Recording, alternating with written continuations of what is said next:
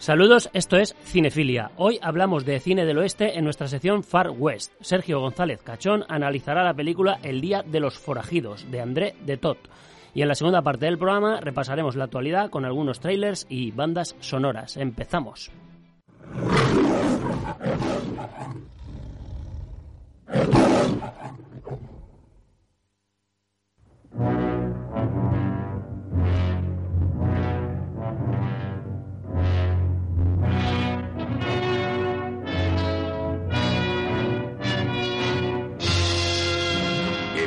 De los Forajidos.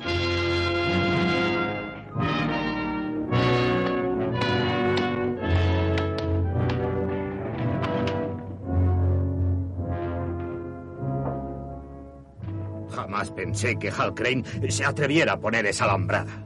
Es más que una alambrada. Mil cabezas de ganado morirán de hambre y de sed. Venga, Blaze, solo tienes que cruzar sus tierras una vez al año. Podríais llegar a un acuerdo. Ya es demasiado tarde. Le dije a Crane lo que pasaría si la colocaba. Blaze, hemos cabalgado juntos muchas millas y siempre he estado de tu parte. Pero no creo que una alambrada sea motivo para dejar viuda a su mujer. ¿En qué has estado pensando todo el invierno? ¿En esa alambrada de Crane o en su hermosa mujer?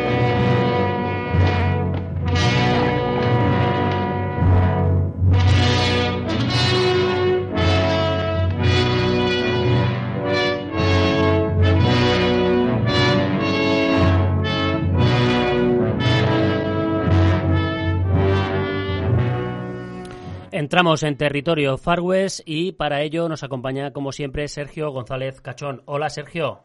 Hola, Marcos, ¿qué tal? Buenas tardes. Buenas tardes, aquí estamos preparados una vez más eh, para hablar de cine del oeste. Hoy lo digo en, en, español, ¿no? En vez de western, Far West, pues hoy cine del oeste. Cine del oeste. Eh, ¿Qué nos has traído hoy? Eh, bueno, pues como esto de traer a un western menos conocido que, que, yo creo que puede ser interesante y que deben de conocer, pues me gustaría hablar de un western especial que desde la primera vez que lo vi ya hace unos cuantos años, que no es un western muy conocido, eh, me fascinó. Tiene muchos ingredientes por los cuales me, me fascina este western. Es un western que en su trama inicial parece que va a ser típico, incluso como habíamos oído al principio, va a tratar el tema de las alambradas, que ya hablamos la semana pasada de él. Uh -huh. y, pero luego cambia. Es un western que cambia. Eh, es un western muy original, muy singular. Eh, tiene una fotografía excelente, una fotografía que rodada en preciosos paisajes exteriores. Aquí el paisaje es un protagonista más de la película, el paisaje es muy muy importante en esta película. Tiene un guion fabuloso de Phil Jordan, que mm. ya nos había, había hecho el guion de Johnny Guitar. Sí, sí. La, sí. Tiene dos protagonistas secundarios grandiosos de la historia del cine, uno Robert Ryan, que no, no, ha salido mucho en esta sección, aunque tiene muchísimos westerns, siempre de secundario, uh -huh. y otro Bar Ips, Ips, que es este gordo monachón que se ve en algunas películas, que ya lo vimos en Horizontes de Grandeza y en La gata sobre el tejado del zinc, que son dos actores portentosos y los dos están genial, tiene un duelo interpretativo muy interesante.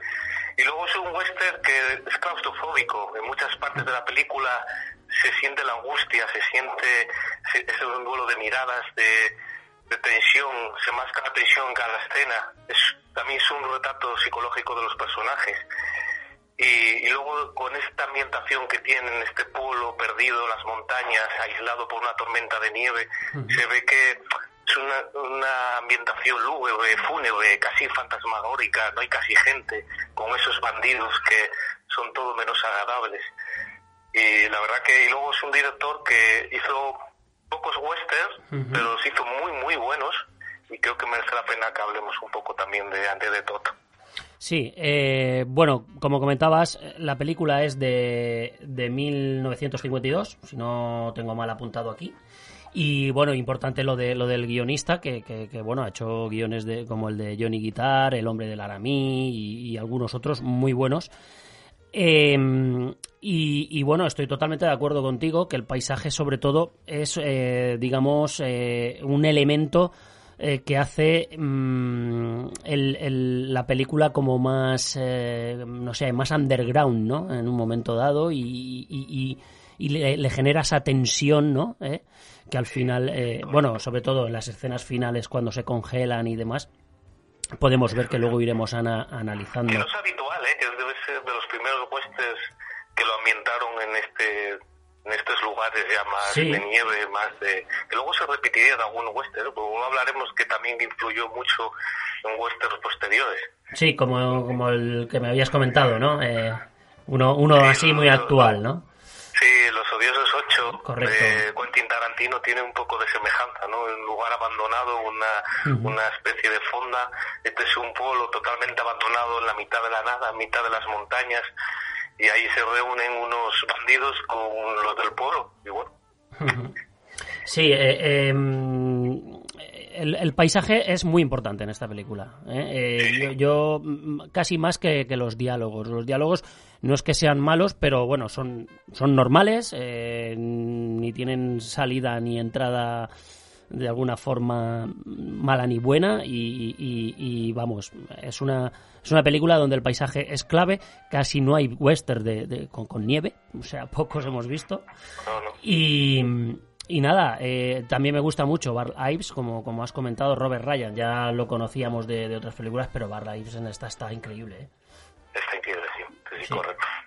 En otro personaje muy, muy parecido al de Horizontes de Grandeza, Exacto, exacto. Eh, y luego sobre el sobre el director, sí, el director, vamos, eh, es muy conocido por Pitfall, eh, que es una, una, película, digamos, de casi terrorífica, ¿no? Y, y, luego tiene también algunas películas también bélicas, mucho western, Sí.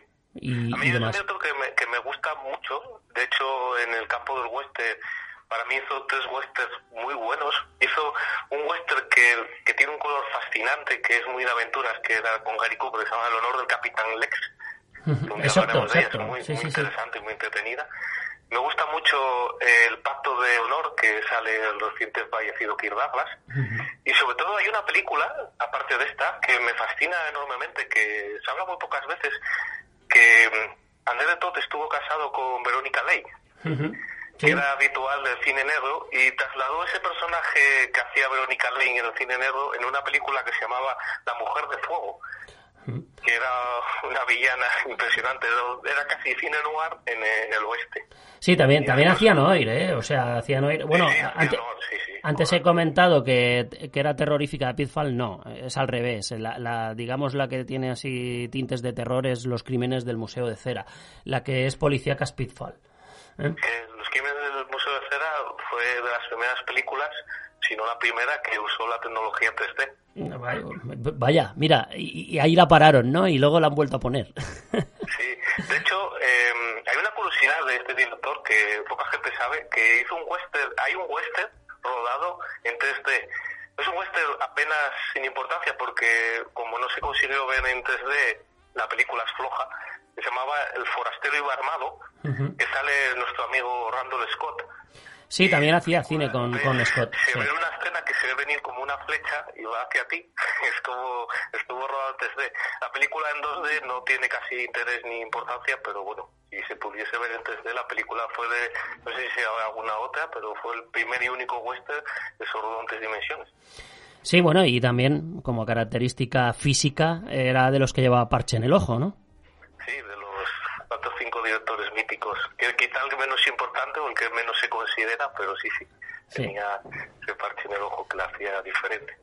Entrando en materia, en la película, eh, vamos a poner una escena que, es digna de, comentar, que es cuando aparecen los, los forajidos en el, en el pueblo. ¿Vale? Ponemos esta escena y vamos comentando más sobre la película.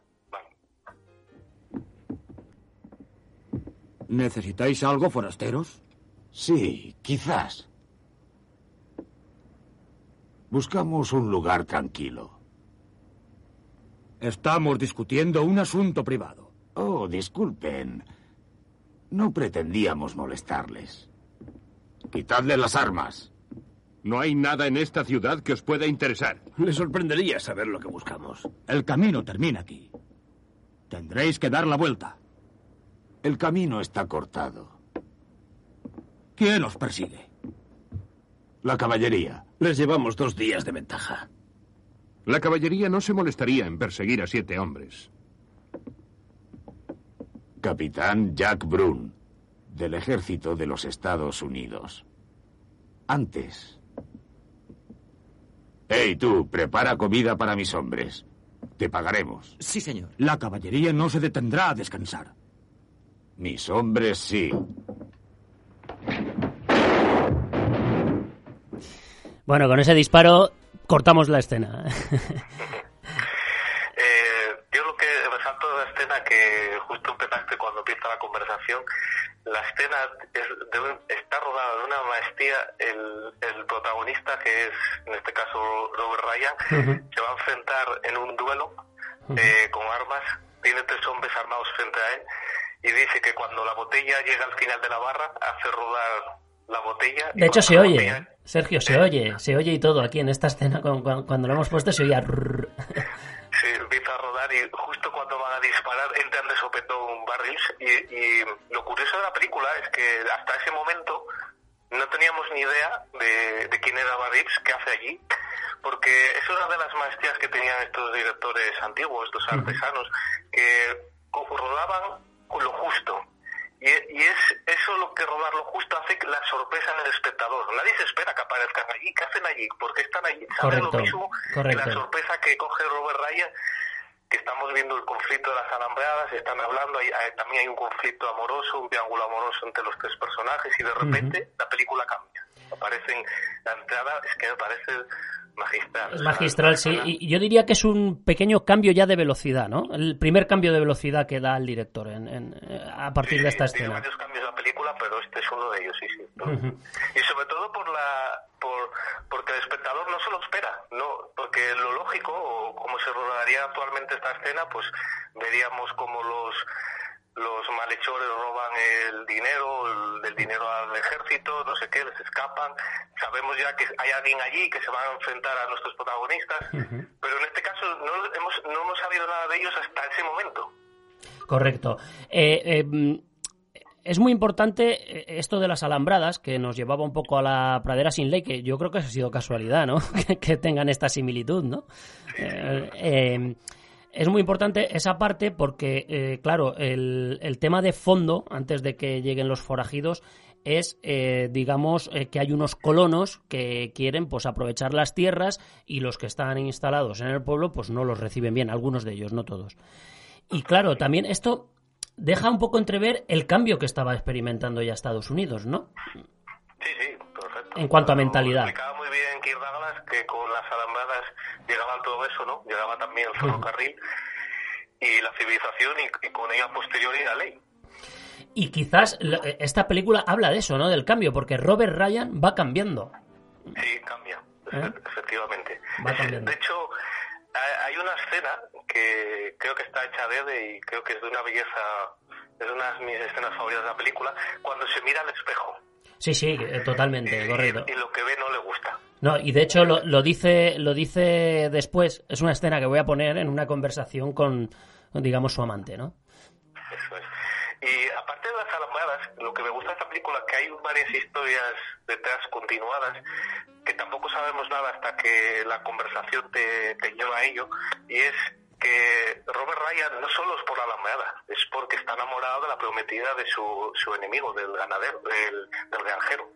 Exacto, exacto. Eh, Hay bueno, una ahí sí. conversación que, que me parece brutal, que es esa separa- eh, los dos al, al otro lado de la mesa, ese personaje que está en el medio, que se quita del medio porque ve que la cosa no va con él, y cómo se tiran dardos uno al otro de que ella ella le quería a él, él sigue enamorado de ella, y él se- ella se casó con el primero que se lo pidió, ¿no? Que se lo vino a decir. Eh, cuando se ven por primera vez me recuerda un poco a Centauros del Desierto, ¿no? Como cuando llega John, John Wayne, ¿no? A la cabaña. Lo que pasa es que luego aquí ya te lo cuentan todo. Eh, de hecho la, situación es muy cortante porque el diálogo son muy cortantes porque ella le llama Bill y cuando le llega y señor Stark, Sí. que le trata de señor, ¿no? Exactamente, e, e, exactamente. Y mm, eh, bueno, mm, luego también hay otro pequeño cambio en la película, que es cuando eh, eh, intenta echar a los forajidos con una artimaña diciendo que en las montañas pues pueden salir por las montañas y no les va a pillar la caballería. ¿No? Ahí empieza otro cambio de película que para mí ya es la parte clave de la película en cuanto a buen cine, ¿no? Sí, de hecho, incluso ese pequeño trato pacto que el, que el villano el jefe de los forajidos prefiere sabe perfectamente que es un viaje sin retorno, solo, solo hay un viaje de ida, es un viaje hacia la muerte y sabe que también va a morir y prefiere sacrificarse y que ese hombre nos, no dejan los forajidos a que destruyan el pueblo y violen a las mujeres. Que me parece también un detalle fantástico de también la redención no solo del personaje de Robert Ryan, sino esa redención del propio Barry ¿no? Del, propio capitán de, esos malhechores. Hmm. Vamos a poner la escena introductoria, ¿no? que es, eh, digamos, lo que habíamos hablado anteriormente sobre la conversación entre Robert Ryan y la, y la mujer y tal. Y a partir de ahí nos metemos de lleno en, esa parte donde ya se congelan y demás. Vamos a poner esta escena. Eso es. Hermine ha dicho la verdad. No existe tal ruta. ¿Quién sabe? Quizá yo encuentre una. Ni tan siquiera sé a dónde iremos. Si vas con ellos, estoy segura de que no volverás. Probablemente. ¿Por qué lo haces? No hago nada especial. Tan solo librar al pueblo de unos canallas. No eres el mismo que quería matar a Hal. Te había juzgado mal. ¿Qué más da? ¿Haces todo esto por mí? Me gustaría saberlo, Blaze. No, lo hago por mí mismo. Aquella noche en el hotel cuando me pediste que no matase a tu marido. Me vi unos instantes en el espejo y no me gustó lo que vi. No soy diferente de esos hombres que tomaron el pueblo por la fuerza. Pero ellos quieren seguir siendo lo que son.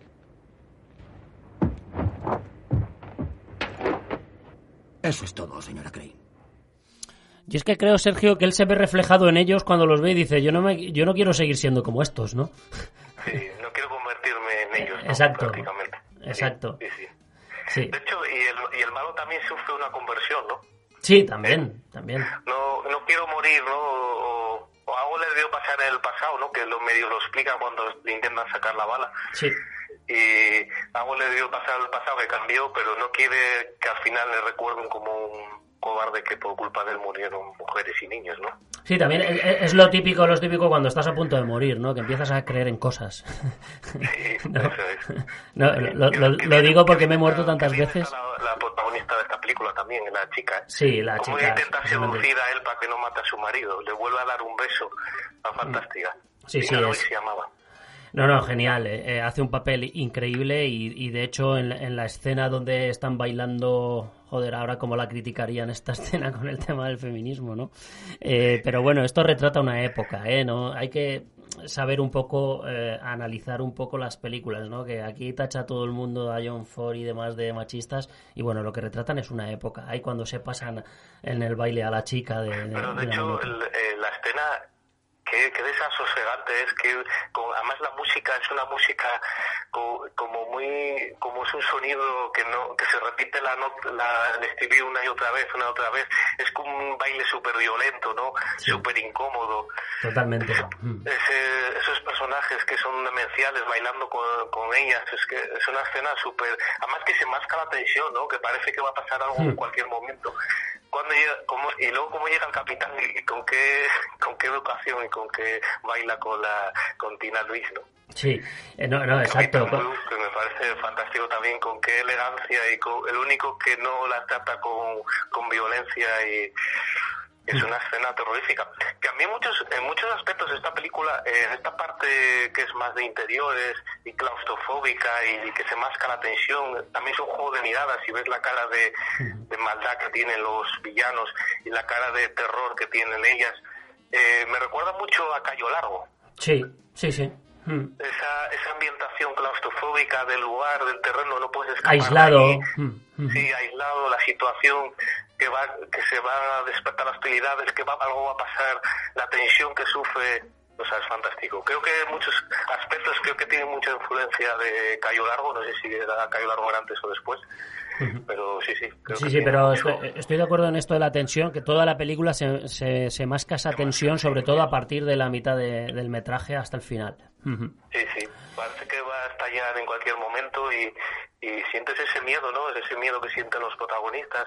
Se ven casi las caras de sufrimiento, las caras de amor, las caras de... Incluso está muy bien retratado ese joven que va con ellos, ¿no? Que se enamora de la chica del pueblo y ella también se siente atraída por él, ¿no? Hmm. Esa despedida que tienen ellos dos, me he fijado, eh, a ver otra vez, me he fijado que se dan como la mano a través del pomo de la puerta. Sí, sí. ella como le despide a través de los cristales. Es una escena preciosa y bueno, también, hmm. también hay varias historias ahí alrededor de los personajes principales que están muy, muy bien. Eh, eh, bueno, y es una película de una hora y veintiocho minutos. Sí, sí. Pero es por la, la capacidad que tenían estos de rodar en pocas tomas, ¿no? Sin decirte más de lo que necesitas saber, ¿no? De hecho, que añade esa sorpresa al espectador. Sí, una, una capacidad de síntesis increíble. O sea, te desarrolla todos los personajes, te mete una historia de amor, te mete casi terror, te mete un thriller, te mete... Es un western, las imágenes son buenísimas. Buah, es, que no... Sí, De hecho, y todo eso acompañado de, la fotografía que es espectacular. Eh, hay una toma antes de, de que para que veamos el, el lugar, lo terrorífico que es y que es un lugar abandonado, inhóspito, en las montañas, todo nevado, que se ve una toma desde la primera casa y se va recorriendo en un plano secuencia todo el pueblo, vas viendo la inmensidad, todo, todo nieva alrededor, todo aislado, y acaba él mirando por la ventana. El plano secuencia está hacia, hacia la mitad de la película más o menos.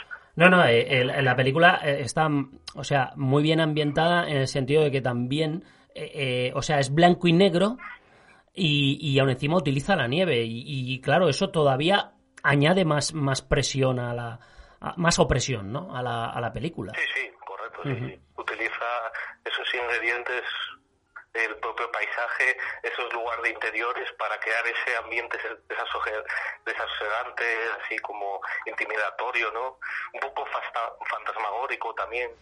Sí, y, bueno, volviendo al tema de, ya de la parte cuando van hacia las montañas, e, esa travesía que hacen eh, en los caballos. de redención total, ¿no? Sí, sí. Un viaje sin retorno. Es un viaje sin, sin retorno, es como, como que no sé, parece que aísla ya a los malos, ¿no? El director dice, esto ya, e, este, esta parte de Estados Unidos se está acabando, ¿no? sí, sí, correcto, sí. Pero no creo que quedase en muchos lugares que, que quedase, cuando hubiese tanto tiempo que no encontrara a nadie, ¿no? Sí. Y bueno, y, claro, todos esperaban a que mm, de alguna forma muriera mm, Barley ¿no? Eh, en un momento dado para, para llevarse el oro que, que traían consigo y, bueno, y para hacer otro tipo de cosas. Eh, y claro, pues eh, en esa parte final casi existencialista ya de, de, ese viaje, bueno, pues ocurre un poco de todo.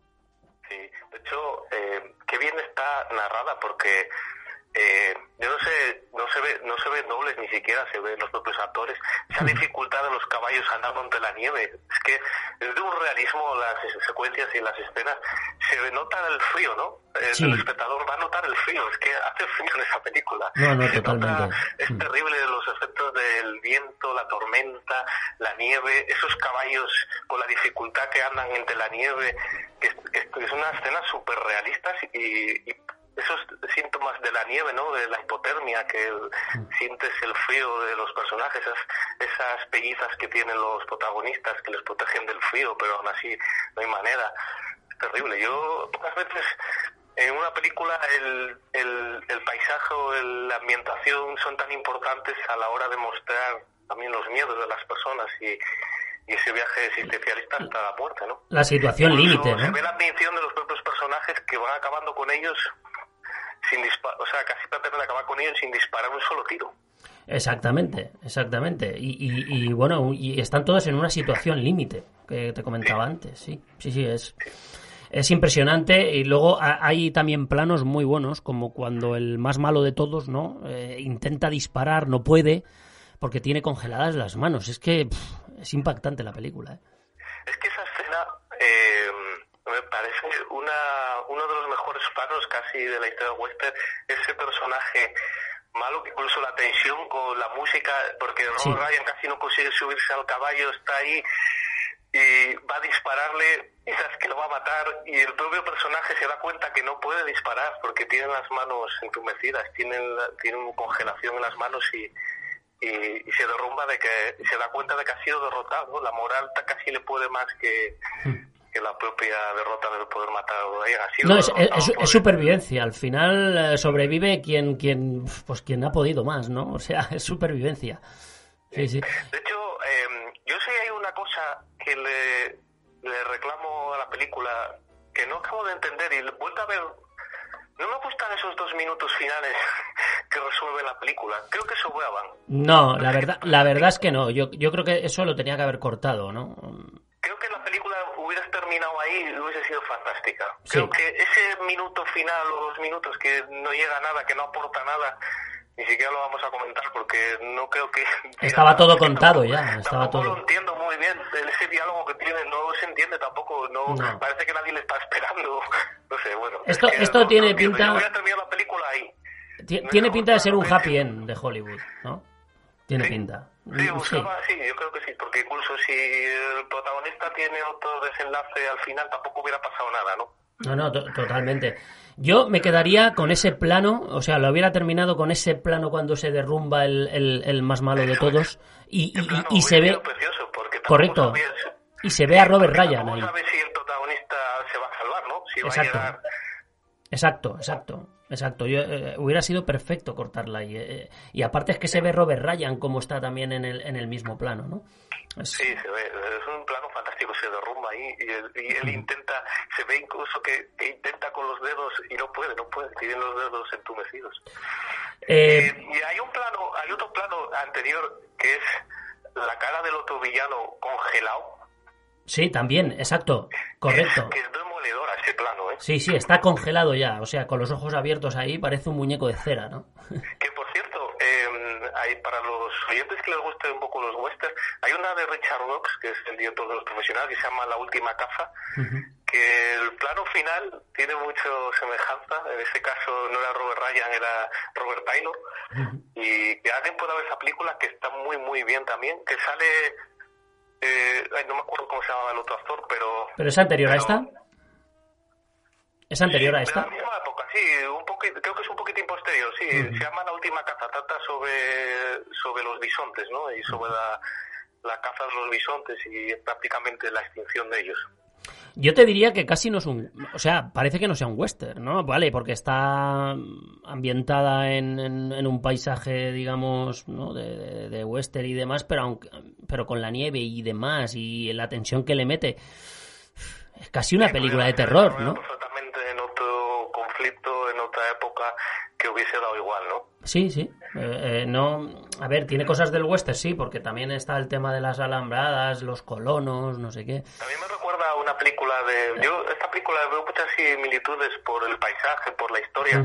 Una de Charles Bronson que le perseguían unos cazadores, no sé si la recuerdas, que Lee Marvin era de la Policía Montada de Canadá, que busca llegar a Canadá no, no, no la recuerdo, no la recuerdo. Por el tema de la nieve, por el tema de la persecución sobre la nieve, la dificultad de esos caballos moviéndose entre la nieve, hipotermia.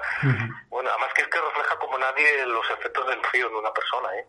Es, como el eh, para ir ya cerrando un poco lo que es eh, esta charla sobre, sobre el Día de los Forajidos, eh, ¿qué quieres comentar así a nivel de, para los espectadores? para ¿Qué, tienen que saber sobre la película? La película yo, yo creo que está muy bien y al que les guste el western la van a disfrutar porque tienen, como hemos comentado, muchos elementos de western.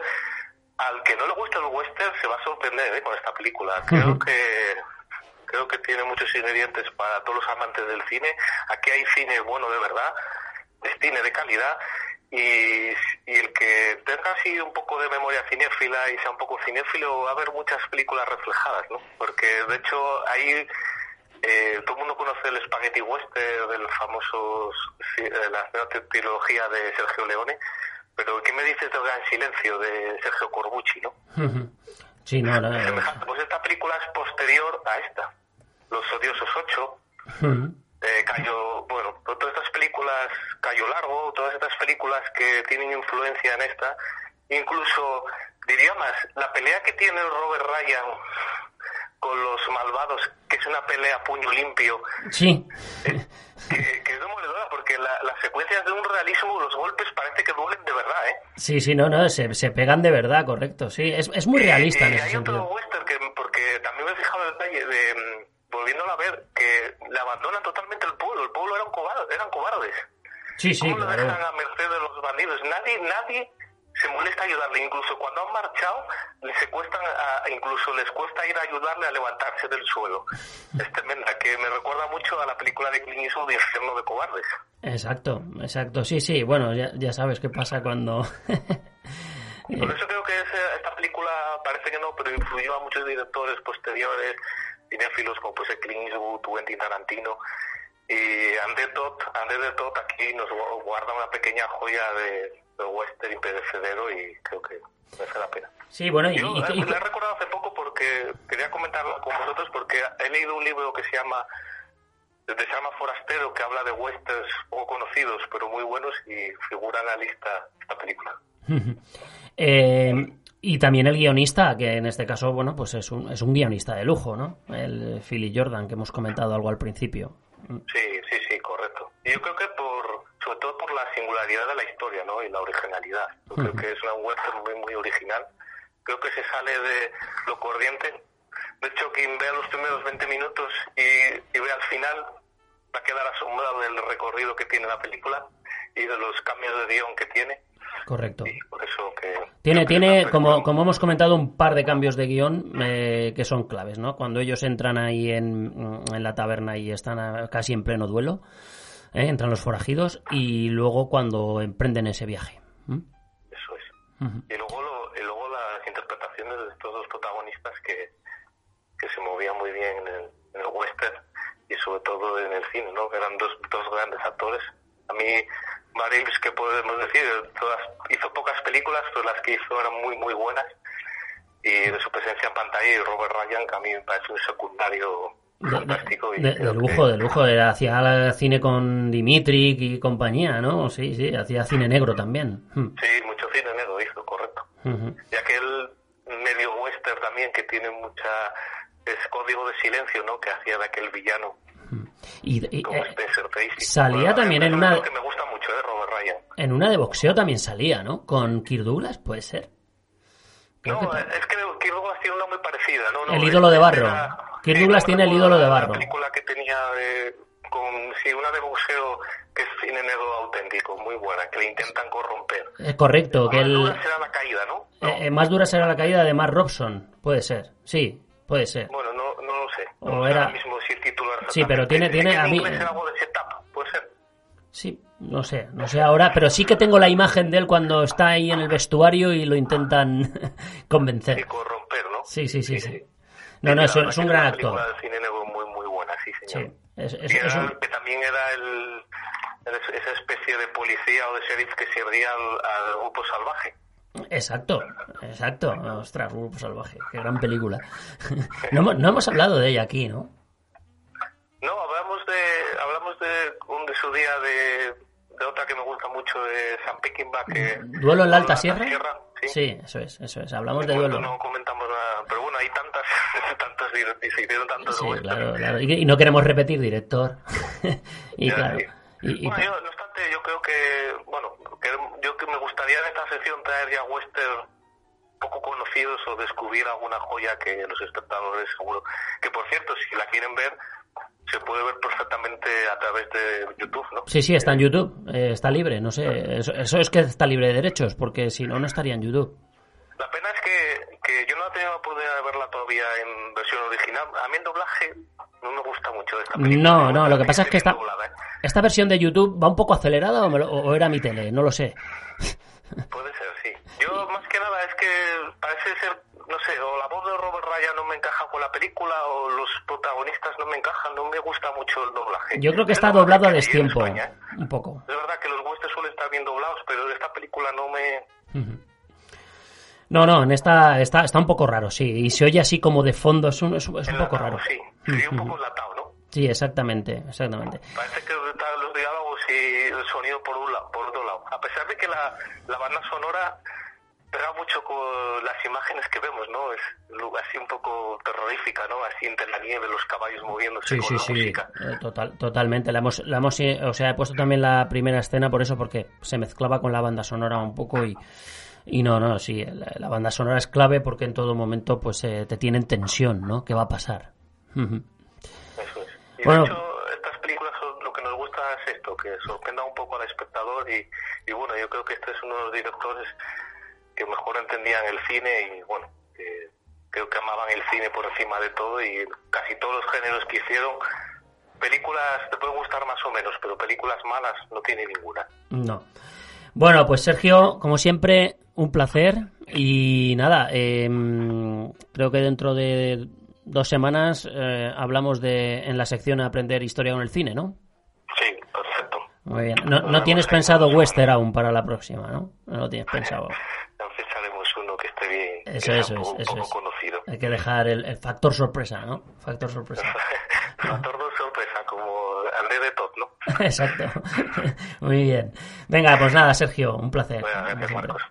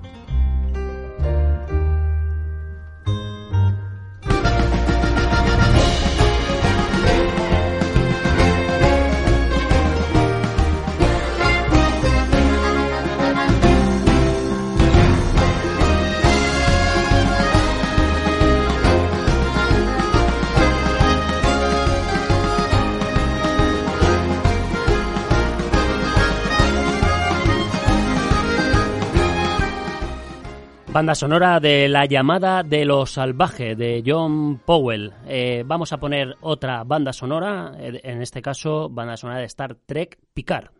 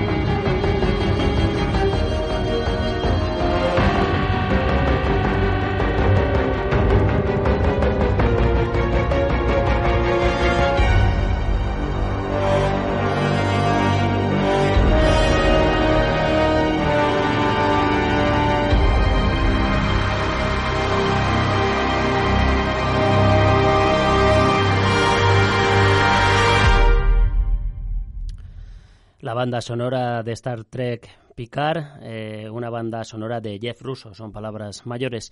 Vamos con trailers ahora mismo, eh, en este caso Skin, que está ahora en carteleras. Ponemos. Estos tíos solo tienen tres opciones. Morir jóvenes, pudrirse en la cárcel o empezar a cantar. Babs, eres más que un hijo para nosotros. Mamá y yo invertimos y confiamos mucho en ti.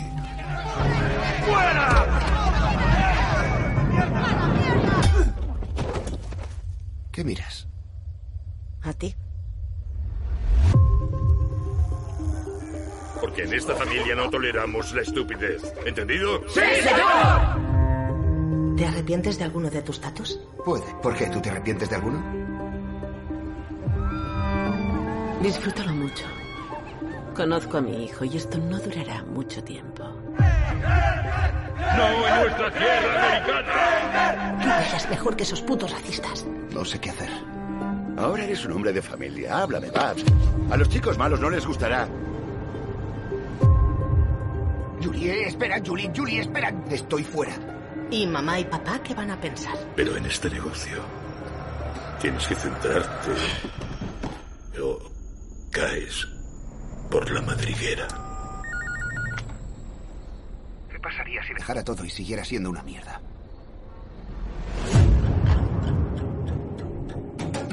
Tienes una salida, Brian. Puedo ayudarte. No contestas al teléfono, no vienes a las reuniones, no has pagado tus deudas. No sé ni si lo recuerdas. No sé qué van a hacer. Coge a las niñas y salid de aquí. Creemos que es hora de que vuelvas a casa. No voy a volver. No tienes opción. ¡Esa es mi puta familia! Respiras todavía porque me perteneces. No dejaré que toquen jamás a mi pequeña. Pero sufro tanto por esas niñas.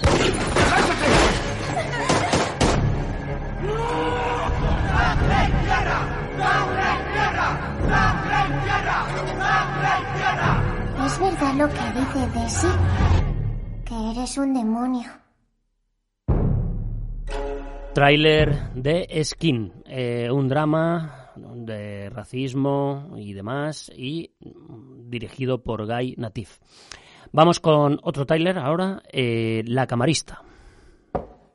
Camarista, buenos días. El I-21, ¿me copias? Un muerto en la 2154. Ya abrieron la 42. Más amenidades para la 2146. Ay, quiero más papel de baño. Aquí no se puede comer. Fíjate que una señora quiere ayuda en la habitación. ¿Vos podés quedarte con mi bebé en lo que yo me doy una duchita rapidísima? Tengo 24 años y soy camarista. Yo soy Minitoy. ¿Así te llamas? Sí, ¿qué tiene? Está bien guapo, la verdad. ¿Por qué es tan collona? ¿Sabes qué sería maravilloso? Que vinieras a Argentina con nosotros, se ve. Vendo trastes, mira, para ayudarme. En mis tiempos sí, sí que nos regañaban por no hacer las cosas bien.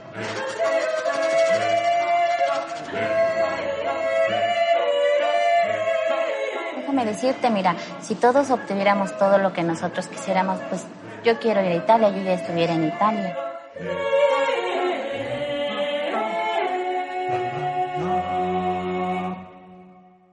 Una crítica social y laboral de las camaristas en México, eh, dirigida por Lila Avilés.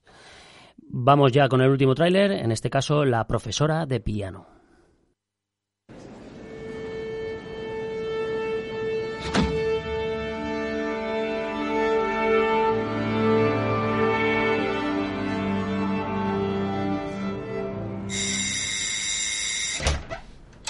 Buenos días.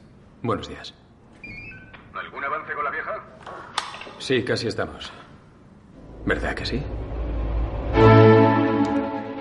Hola, Víctor, soy yo. Feliz cumpleaños. 60. ¿Cómo está su hijo, señora Jenkins? ¿Mm? ¿Qué está haciendo Víctor? Quiero retirar todo mi dinero.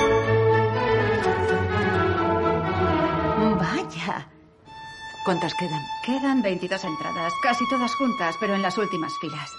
Me las quedo. Hola, Víctor, soy yo otra vez. He pensado que estaría bien vernos para dar un paseo. Toma. Gracias, señora Jenkins. Esto es para usted. Creo que la recuerdo. Era usted extremadamente ambiciosa. Increíblemente ambiciosa. Quizá mejor la trompeta. bien, otra vez. Y ahora te arrepientes, porque todo el mundo te abandona. Necesito saber cómo está. Está muy bien. Dale un poco de espacio. Hablas como si yo quisiera hacerle daño. Olvida todo lo que te haya dicho. Solo importa tu opinión. Sabía que no llegaría a lo más alto. Usted tenía mucho talento, Lara.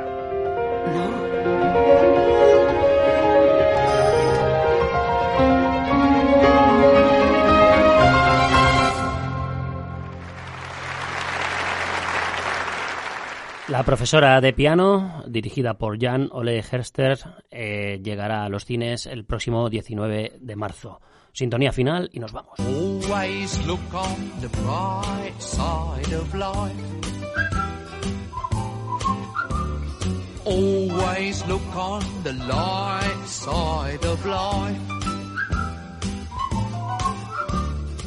Hasta aquí el programa de hoy. Hemos hablado en la sección Far West de la película El Día de los Forajidos de André de Tot con Sergio González Cachón. Y en la segunda parte del programa, como viene siendo habitual, repasamos un poquito la actualidad, eh, poniendo algunos trailers y bandas sonoras. Sean buenos, vayan al cine y nos citamos el próximo jueves eh, de 19 a 20 horas.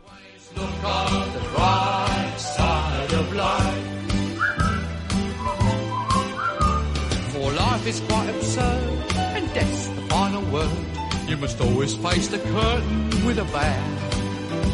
Forget about your scene, give the audience a grin. Enjoy it, it's your last chance anyhow.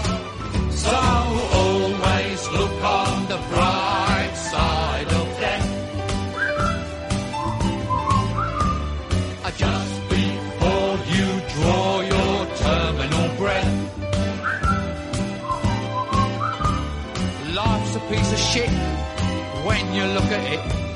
Life's a laugh and death's a joke, it's true. You'll see it's all a show, keep 'em laughing as you go. Just remember that the last laugh is on you. And always